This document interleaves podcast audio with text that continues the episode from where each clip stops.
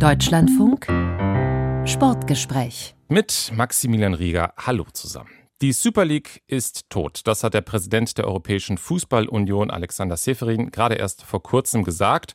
Und der erste Anlauf im April 2021 ist ja auch krachend gescheitert. Zwölf Clubs aus England, Spanien und Italien verkünden über Nacht, dass sie eine Super League gründen, eine praktisch geschlossene Liga mit der Aussicht auf Milliardenerlöse.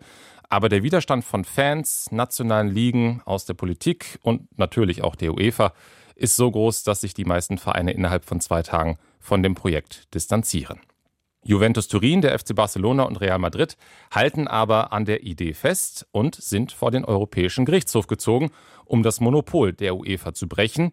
Die Entscheidung soll im März oder April im kommenden Jahr fallen, aber die drei Vereine fangen jetzt schon an, wieder öffentlich für eine Super League zu werben. Und der Mann, der die Super League in der Öffentlichkeit wiederbeleben soll, ist Bernd Reichert. Er ist seit einigen Tagen der CEO von A22 Sports, einer Agentur, die die Super League aufbauen soll. Reichert hat seine Karriere im Sportmarketing begonnen, ist dann zum Fernsehen gewechselt und war dann von 2019 bis 2021 CEO von RTL Deutschland. Und jetzt sitzt er mir hier gegenüber in Köln im Deutschlandfunk für die Aufzeichnung dieses Sportgesprächs. Guten Tag, Herr Reichert. Hallo, Herr Rieger. Guten Tag. Vielen Dank für Ihr Interesse und dass Sie mich eingeladen haben. Herr Reichert, erstmal eine persönliche Frage. Warum haben Sie sich entschieden, Chef von einem Projekt zu werden, das auf so viel Ablehnung gestoßen ist? Ach, weil ich in den letzten Wochen und Monaten ähm, feststellen konnte, dass es wirklich glaubwürdig ist, dass die Leute einen neuen Anlauf machen wollen, dass sie aus den Fehlern und den Missverständnissen vor eineinhalb Jahren gelernt haben, aber dass sie wirklich sich weiterhin Sorgen machen um den europäischen Clubfußball, weiter Lösungsvorschläge bringen wollen und daran möchte ich gerne mitarbeiten. Das ist eine tolle Aufgabe. Ich habe es gerade eben schon gesagt, Alexander Seferin hat die Super League für tot erklärt. Warum liegt er aus Ihrer Sicht falsch? Ach, das wiederholt er nahezu gebetsmühlenartig. Da werde ich automatisch misstrauisch, wenn jemand äh, so kommuniziert.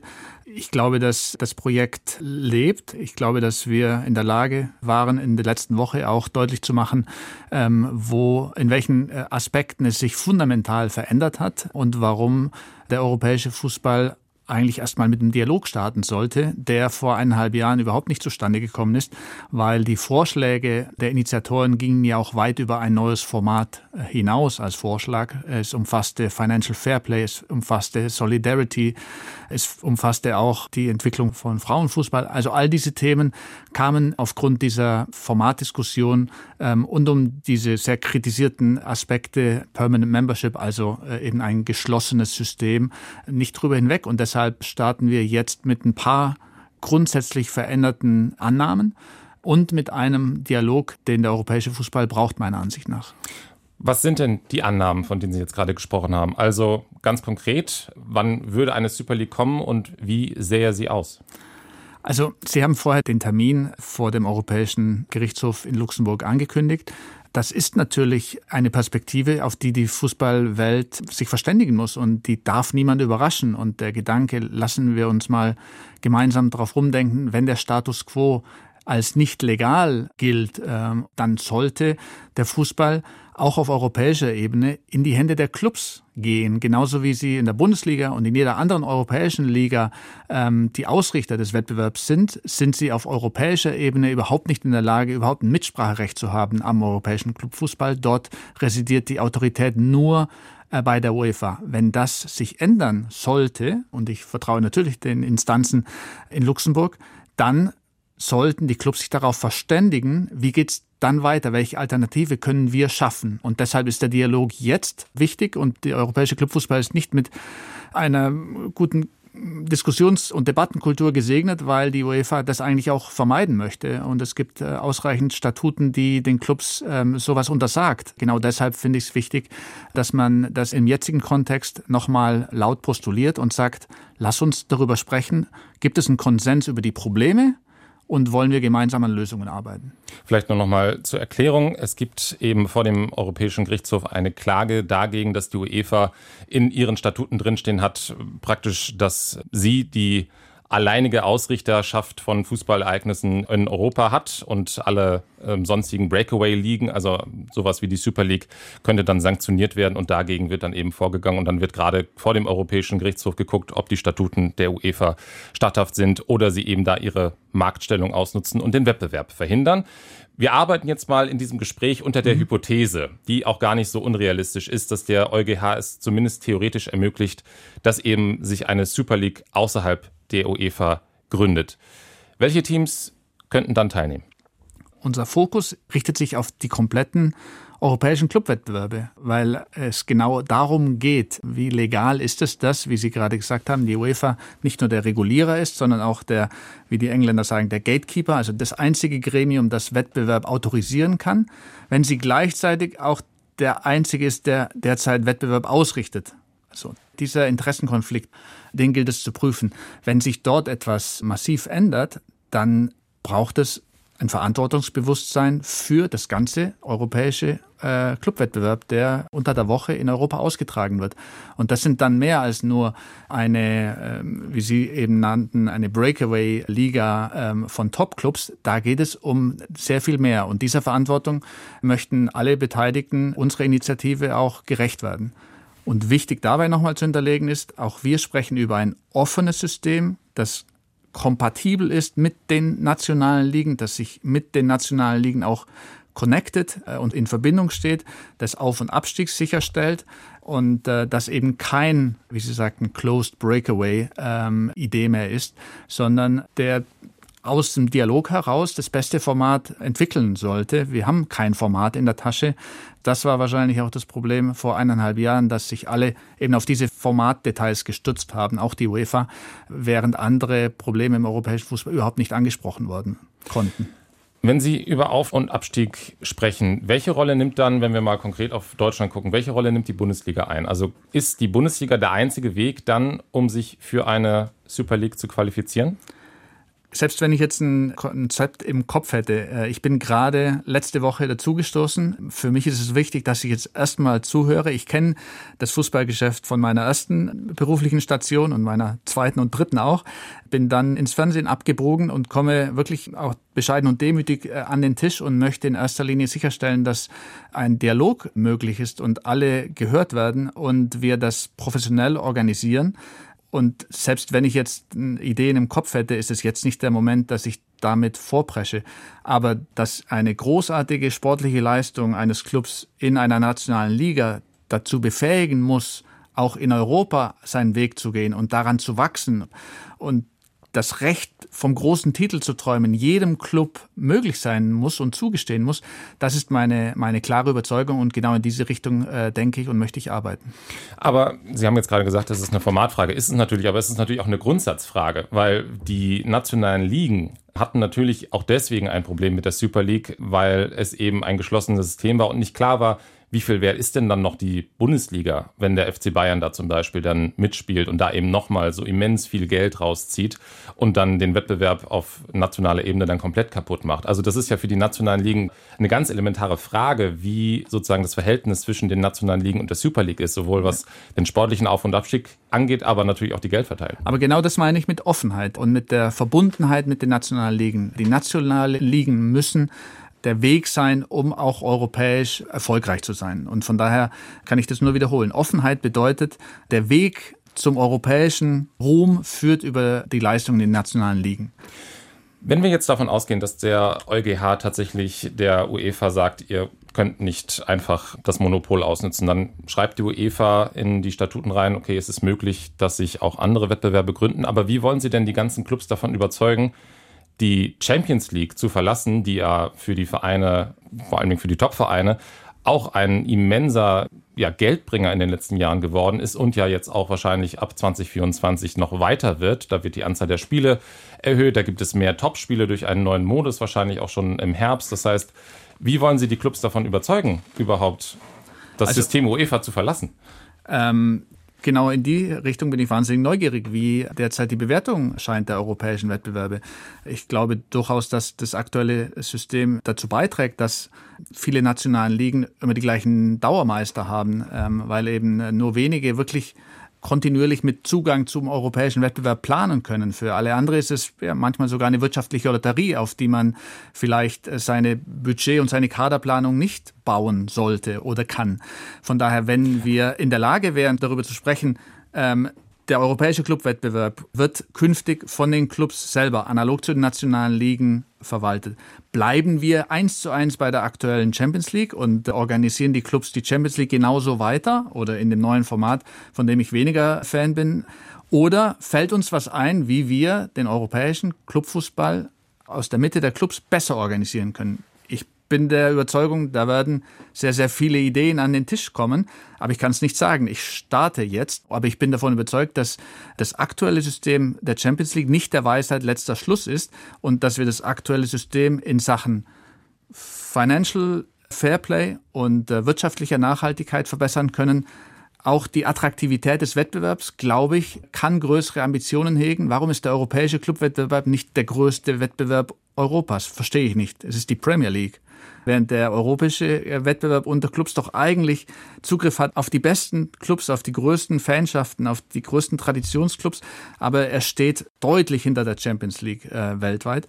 Und das sind Themen, über die ich gerne sprechen würde. Ich habe einen Punkt ganz am Anfang nicht verstanden. Sie ja. haben mir jetzt einiges gesagt, aber ähm, ich will auf den einen Punkt nochmal zurück, nämlich, dass es nicht planbar ist für die nationalen Clubs international zu spielen.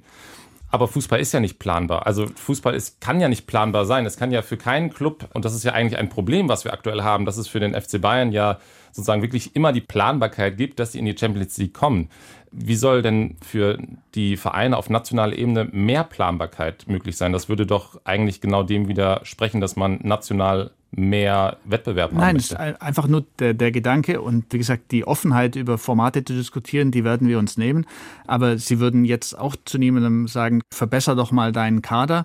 Geh doch einfach mal davon aus, dass du in diesem Jahr den DFB-Pokal gewinnst. Und dann würden Sie wahrscheinlich auch sagen, boah, auf so einen Pokalwettbewerb etwas zu gründen, eine Ambition auszubauen, ist ganz schön riskant.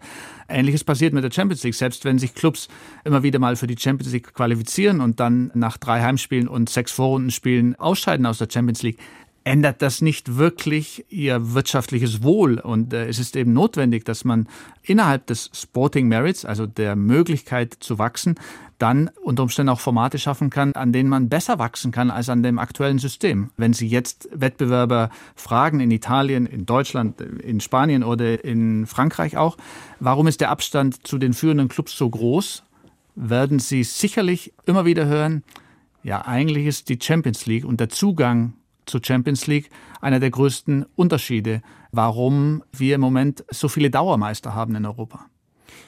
Aber wie könnte dann eines, ich, also ich verstehe es wirklich nicht, wie könnte dann eine Super League das ändern?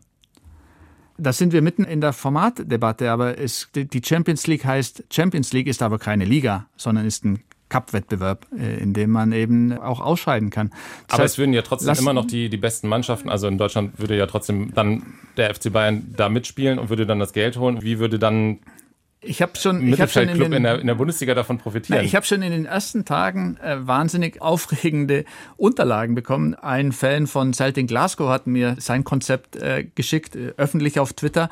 Ein anderer Sportrechtler aus Holland hat mir eine Abhandlung geschickt, in dem er zum Beispiel ein Ligasystem beschreibt, in dem es drei Divisions gibt. Also ich habe keine Ahnung, ich will dem auf den Grund gehen, aber natürlich gibt es dort äh, Möglichkeiten, über ein alternatives Format nachzudenken, als ich klassifiziere mich für die Champions League und gucke dann mal, wie weit ich komme. Da gibt es Möglichkeiten, wo man vielleicht sehr viel solider und verlässlicher die nächste Saison planen kann. Okay. Ich weiß es immer noch nicht, wie genau das funktionieren soll, aber wir bewegen uns mal weiter, nämlich auch natürlich zu einer Frage, die daran wahrscheinlich auch äh, mit verbunden ist, wenn wir über das wirtschaftliche Wachstum natürlich sprechen, das Geld. Ich habe es gerade eben schon gesagt, die UEFA hat mit den TV-Rechten in der Champions League ja ähm, immense Einnahmen geschaffen für die Clubs, die teilnehmen und möchte diese Einnahmen auch für die rechte Periode 2024, 2027 um 40 Prozent ja auch noch steigern. Das werden wir sehen, ob das klappt. Aber das wären 5 Milliarden Euro dann über drei Jahre, die die UEFA anpeilt. Das müssten Sie ja irgendwie toppen, um Clubs da wahrscheinlich rauszuholen. Ähm, woher soll denn das Geld dann stammen für eine Super League? Ich würde gerne starten beim Gedanken, gibt es einen attraktiveren Wettbewerb als den, den wir jetzt haben? Ähm, haben wir jetzt und vielleicht auch künftig einfach auch zu viele Spiele, die keinen Unterschied machen und die keine Konsequenz haben auf den Ausgang. Wir steuern jetzt wieder auf die Wochen zu, wo in einzelnen Gruppen Spiele stattfinden, die auf den Ausgang der Gruppe keinen Einfluss mehr haben. Aber das soll sich ja ändern ab 2024, weil wir dann ja keine Gruppen mehr haben, sondern haben das Schweizer Modell, wo alle Teams in einer Tabelle sind und wo dann auch nach Koeffizienten ausgelost wird. Das heißt, die Top-Teams spielen dann auch wahrscheinlich ein, zwei Mal gegeneinander. Wo und bis zum Ende, und bis zum Ende, also das ist der Plan von der UEFA, ich erkläre ja. kurz. Und bis zum Ende ist die Liga-Platzierung dann dafür entscheidend, wie gut man dann im Achtelfinale und Viertelfinale irgendwie ähm, einen leichteren Gegner bekommt. Das ist die Idee der UEFA, dass dadurch eben bis zum Ende der Gruppenphase die Spiele relevant sind, weil zum Beispiel ein FC Bayern ähm, nicht auf Tabellenplatz 5 landen möchte, sondern lieber auf Tabellenplatz 3, weil es dann einen leichteren Gegner gibt. Das ist die Grundidee ab 2024. Die halten Sie nicht für gut. Also Sie sehen, dass es schwer ist, sie zu erklären. In der Tat. Ähm,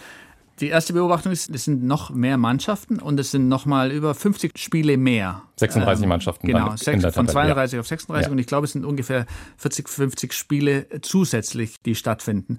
Was für die UEFA ja das Argument ist, mehr Geld zu verlangen, weil mehr Spiele stattfinden, die dann auch im TV ja, übertragen werden. Das ist sozusagen die UEFA-Logik. Das mag sein. In diesem Schweizer System, glaube ich, ist es erstmal für den Fan sehr, sehr gewöhnungsbedürftig, dass er auf eine Tabelle guckt, auf der Mannschaften aufgelistet sind, die gar nicht gegeneinander spielen äh, und auch gar nicht gegeneinander spielen werden. Also ich glaube, man braucht eine, eine, lange Legende auf der rechten Seite der Tabelle, um zu verstehen, gegen wen hat man schon gespielt, gegen wen spielt man noch und mit wem ist man überhaupt sozusagen zusammengelost. Dann findet eine ganze Vorrunde statt von acht Spielen und am Ende äh, von 36 Mannschaften scheiden nur acht aus. Das heißt, man hat sehr früh dann auch das Gefühl wieder, es passiert eigentlich nichts und es hat keine Konsequenz auf den Ausgang. Das ist ein bisschen der Gedanke, wo ich sage, junge Zuschauerschaften, und das kann ich wirklich auch aus meiner früheren Arbeit sagen, sind wirklich schwer zu mobilisieren, auch für Live-Sport und äh, gucken weniger Live-Fußball. Ähm, warum bieten wir auch diesen Zuschauerschaften nicht das, was sie fordern, nämlich den besten Sport Woche für Woche. Und im Moment glaube ich, dass wir da noch Potenzial haben.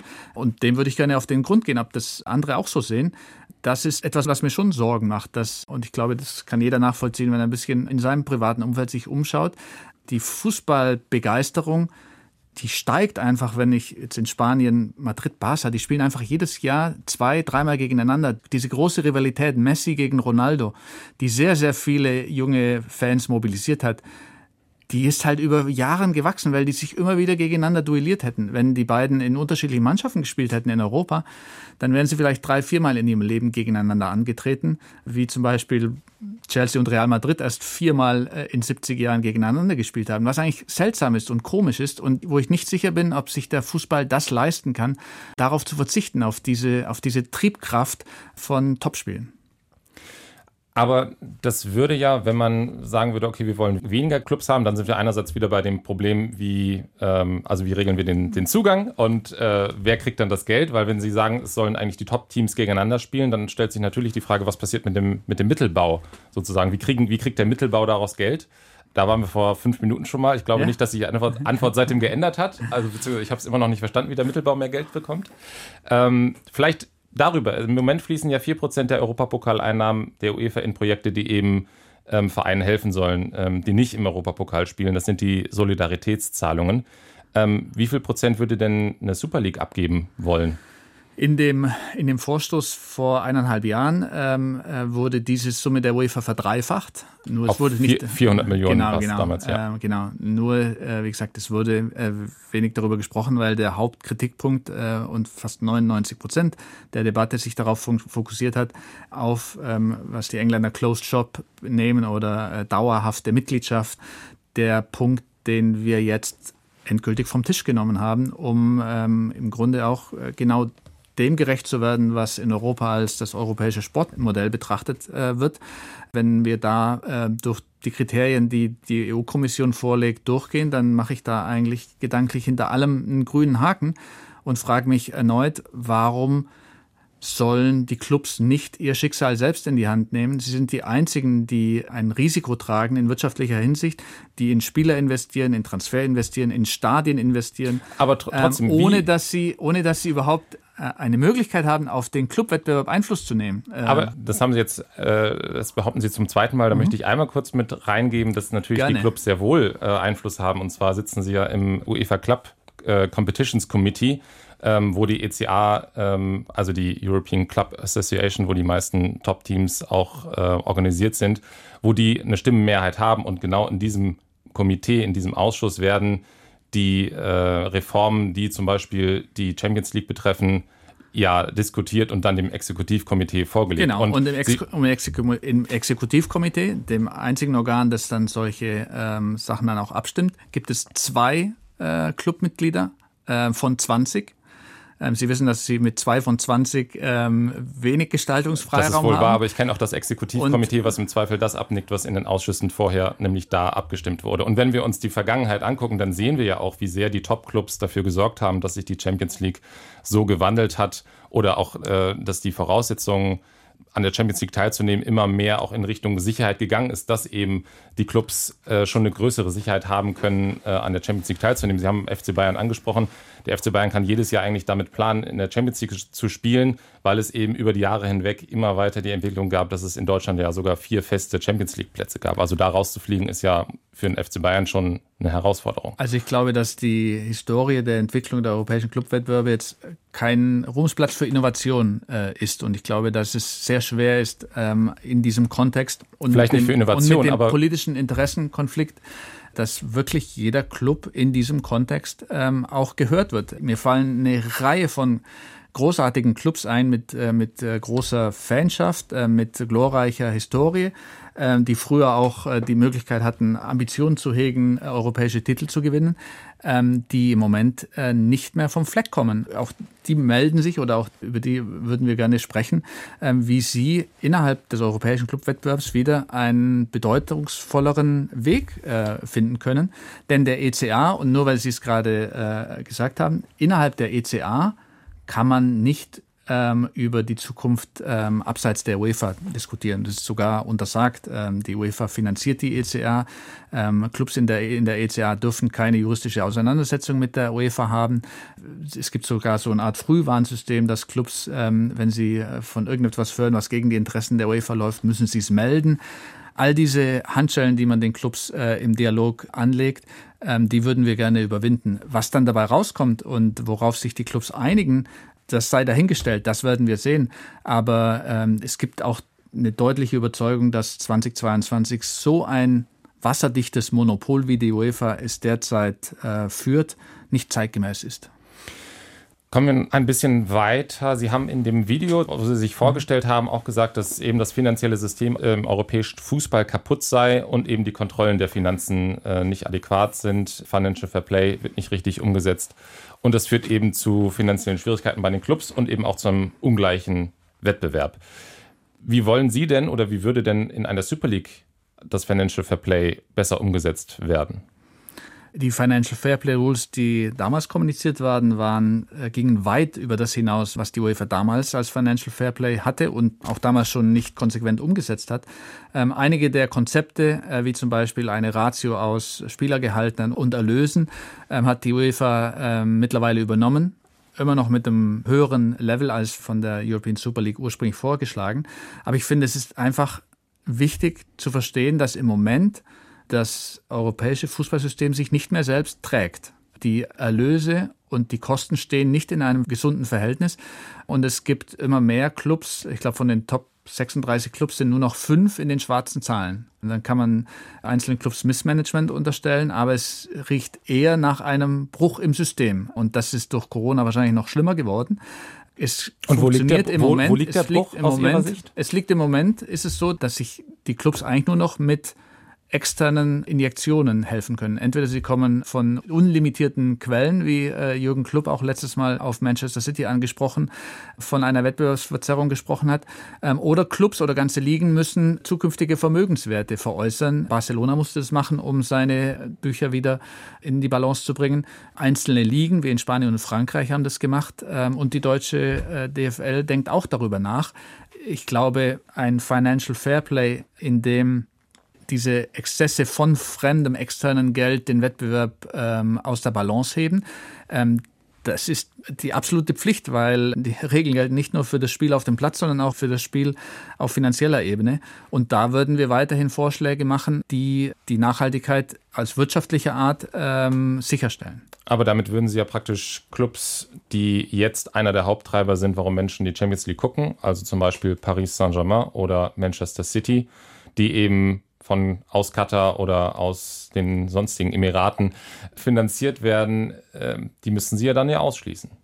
Sie müssen sich nur an die Regeln halten und man muss die Regeln auch umsetzen. Ähm, und das macht die UEFA völlig unzureichend, äh, wenn Sie gerade an die beiden Clubs denken und an die letzten Fälle dann äh, glaube ich, dass es an der Umsetzung und an der Bereitschaft der äh, konsequenten Umsetzung mangelt. Und das sieht zum Beispiel auch Oliver Kahn so, der das auf der Mitgliederversammlung auch nochmal richtig angeprangert hat. Ähm, und da habe ich das Gefühl, Verzeihung, dass, dass Clubs, die sich selbst auch Lizenzierungsverfahren auferlegen in nationalen Ligen, diese Konsequenz viel eher liefern, als es derzeit von der UEFA auf europäischer Ebene umgesetzt wird. Zwei Punkte. Die aktuellen Verschuldungszahlen passieren ja auch in den Ligen, die ja offenbar jetzt schon Lizenzierungsverfahren haben. Also offenbar schützen die Lizenzierungsverfahren auf nationaler Ebene ja nicht davor, dass eben ein Großteil der Clubs ähm, in den Schulden sind oder Verluste machen. Und der zweite Punkt ist, Sie kritisieren einen Interessenskonflikt bei der UEFA, aber auch eine Super League hätte ja absolut kein Interesse daran, Manchester City und Paris Saint-Germain auszuschließen, wenn da eben die Topspieler spielen, die die Jugend begeistern. Also Dazu gehört ja schon eine ganze Menge, einen Verein zum Beispiel auszuschließen, wo zum Beispiel Messi spielt.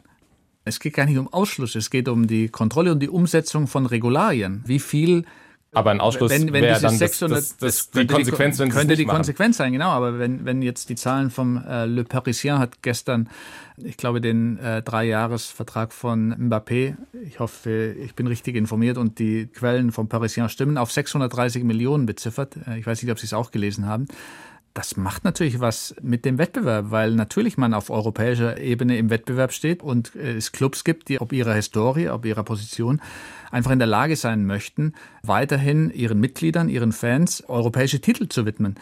Ich spreche nicht für einzelne äh, Clubs, aber ich habe auch Joan Laporta zugehört in seiner Rede vor seinen Mitgliedern. Der Präsident von äh, genau, von, Barcelona. von Barcelona, in dem er nacherzählt hat, dass seine Vorgängerpräsidentschaft ähm, eben damit konfrontiert war, dass äh, absolute Topspieler wie Neymar für absolut äh, unbekannte Summen dann plötzlich zu solchen Clubs gewechselt sind.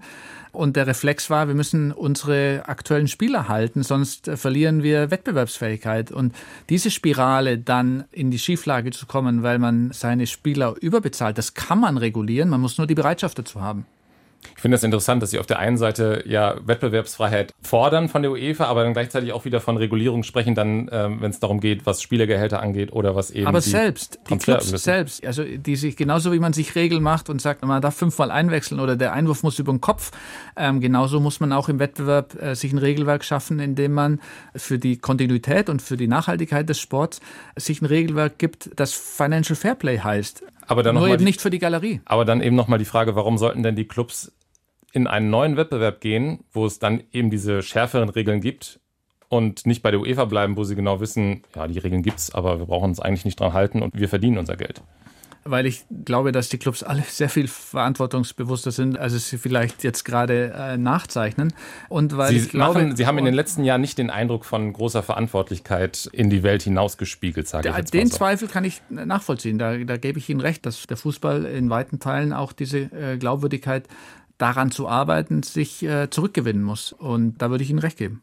Wenn wir darüber sprechen, dass der EuGH im nächsten Frühjahr die Entscheidung trifft, wie genau sehen denn jetzt Ihre nächsten Schritte aus, beziehungsweise mit welchen Vereinen, mit welchen Ligen haben Sie denn schon gesprochen und wie wollen Sie da die Widerstände auch überwinden? Weil Donate Hopfen zum Beispiel, die Geschäftsführerin der DFL, hat gerade ja sehr deutlich gesagt, die Super League ist kein Weg, den wir bestreiten wollen. Wie wollen Sie diese Widerstände aufbrechen?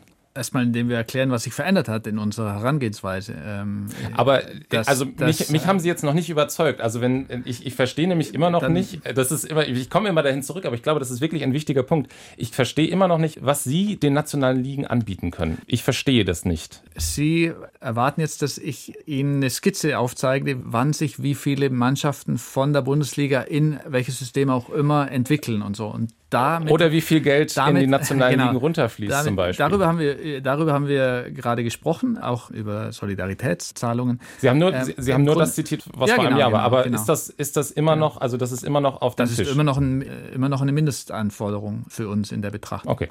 Ähm, und von daher lassen Sie uns doch den Dialog starten, lassen wir uns, Sie uns mal gucken, ob es mehr Clubs und überhaupt Menschen und Fans aus, der, aus dem Fußballumfeld gibt, die einverstanden sind mit der Analyse, es geht so nicht weiter und wir können es irgendwie besser bauen, weil wir es vielleicht auch besser bauen müssen mit Hinblick auf äh, das EuGH-Urteil. Und wir kommen nicht mit dem großen Masterplan, den wir dann überstülpen und den ich dann hier zu Papier geben kann, sondern mit der ehrlichen Initiative und der ausgestreckten Hand, wir müssen reden und wir glauben, dass es besser geht und dass es in die falsche Richtung läuft. Und äh, da kann es sein, dass wir auf offene Ohren und auf offene Türen stoßen. Das habe ich zum Teil schon in den letzten drei, vier Tagen erlebt. Ähm, und es kann sein, dass Türen zu äh, bleiben, weil sie der Meinung sind, nein, es ist alles wunderbar. Fußball in Europa kann nur die UEFA organisieren. Und die machen das fantastisch. Auch das wäre zu respektieren. Ich glaube, dass es einen Konsens gibt. Wir müssen, wir müssen sprechen. Werden Sie das auch mit den Fans tun? Ja, äh, Und auf jeden wenn Fall. ja, wie? Wir arbeiten an einem, an einem äh, strukturierten, organisierten, professionellen äh, Dialog, der Online-Plattformen beinhaltet. Ähm, aber natürlich sprechen wir mit den Fans auch ähm, über die Clubs, ähm, die zum Teil einen sehr, sehr erfolgreichen Fan-Dialog organisiert haben. Ähm, und wenn man mit Clubs spricht, hat man eine schöne Möglichkeit, dann eben auch über die organisierten Fans äh, der jeweiligen Clubs auch diese Dimension äh, noch einzufangen und gerecht zu werden. Wir haben jetzt relativ lange über, äh, unter der Hypothese gearbeitet, dass der EuGH eben sagt, das ist ein Monopol und ähm, es muss Möglichkeiten geben, dass außerhalb der UEFA etwas organisiert werden kann. Was passiert, wenn der EuGH urteilt, das jetzige System ist so, wie es gestaltet ist, in Ordnung? War es das dann für die Super League? Dann bin ich überzeugt, dass der Dialog und die Conclusio ähm, und die Ergebnisse äh, dieses Dialogs rund um die finanzielle Situation der Clubs, rund um ähm, was ist das beste Format für Sport als globales Phänomen. Oder auch die Betrachtung, wer soll den Sport denn eigentlich managen, dass das nicht für die Katz ist, äh, sondern dass diese Arbeit und dieser Dialog in seinem Ergebnis so oder so einen Wert hat, wer auch immer dann künftig äh, die Wettbewerbe organisieren wird sagt Bernd Reichert, der CEO von A22 Sports, der Agentur, die die Super League voranbringen soll, hier im Deutschlandfunk Sportgespräch. Das Sportgespräch können Sie auch nochmal nachhören in der DLF Audiothek, dann auch in einer längeren Fassung. Mein Name ist Maximilian Rieger und ich danke Ihnen fürs Zuhören.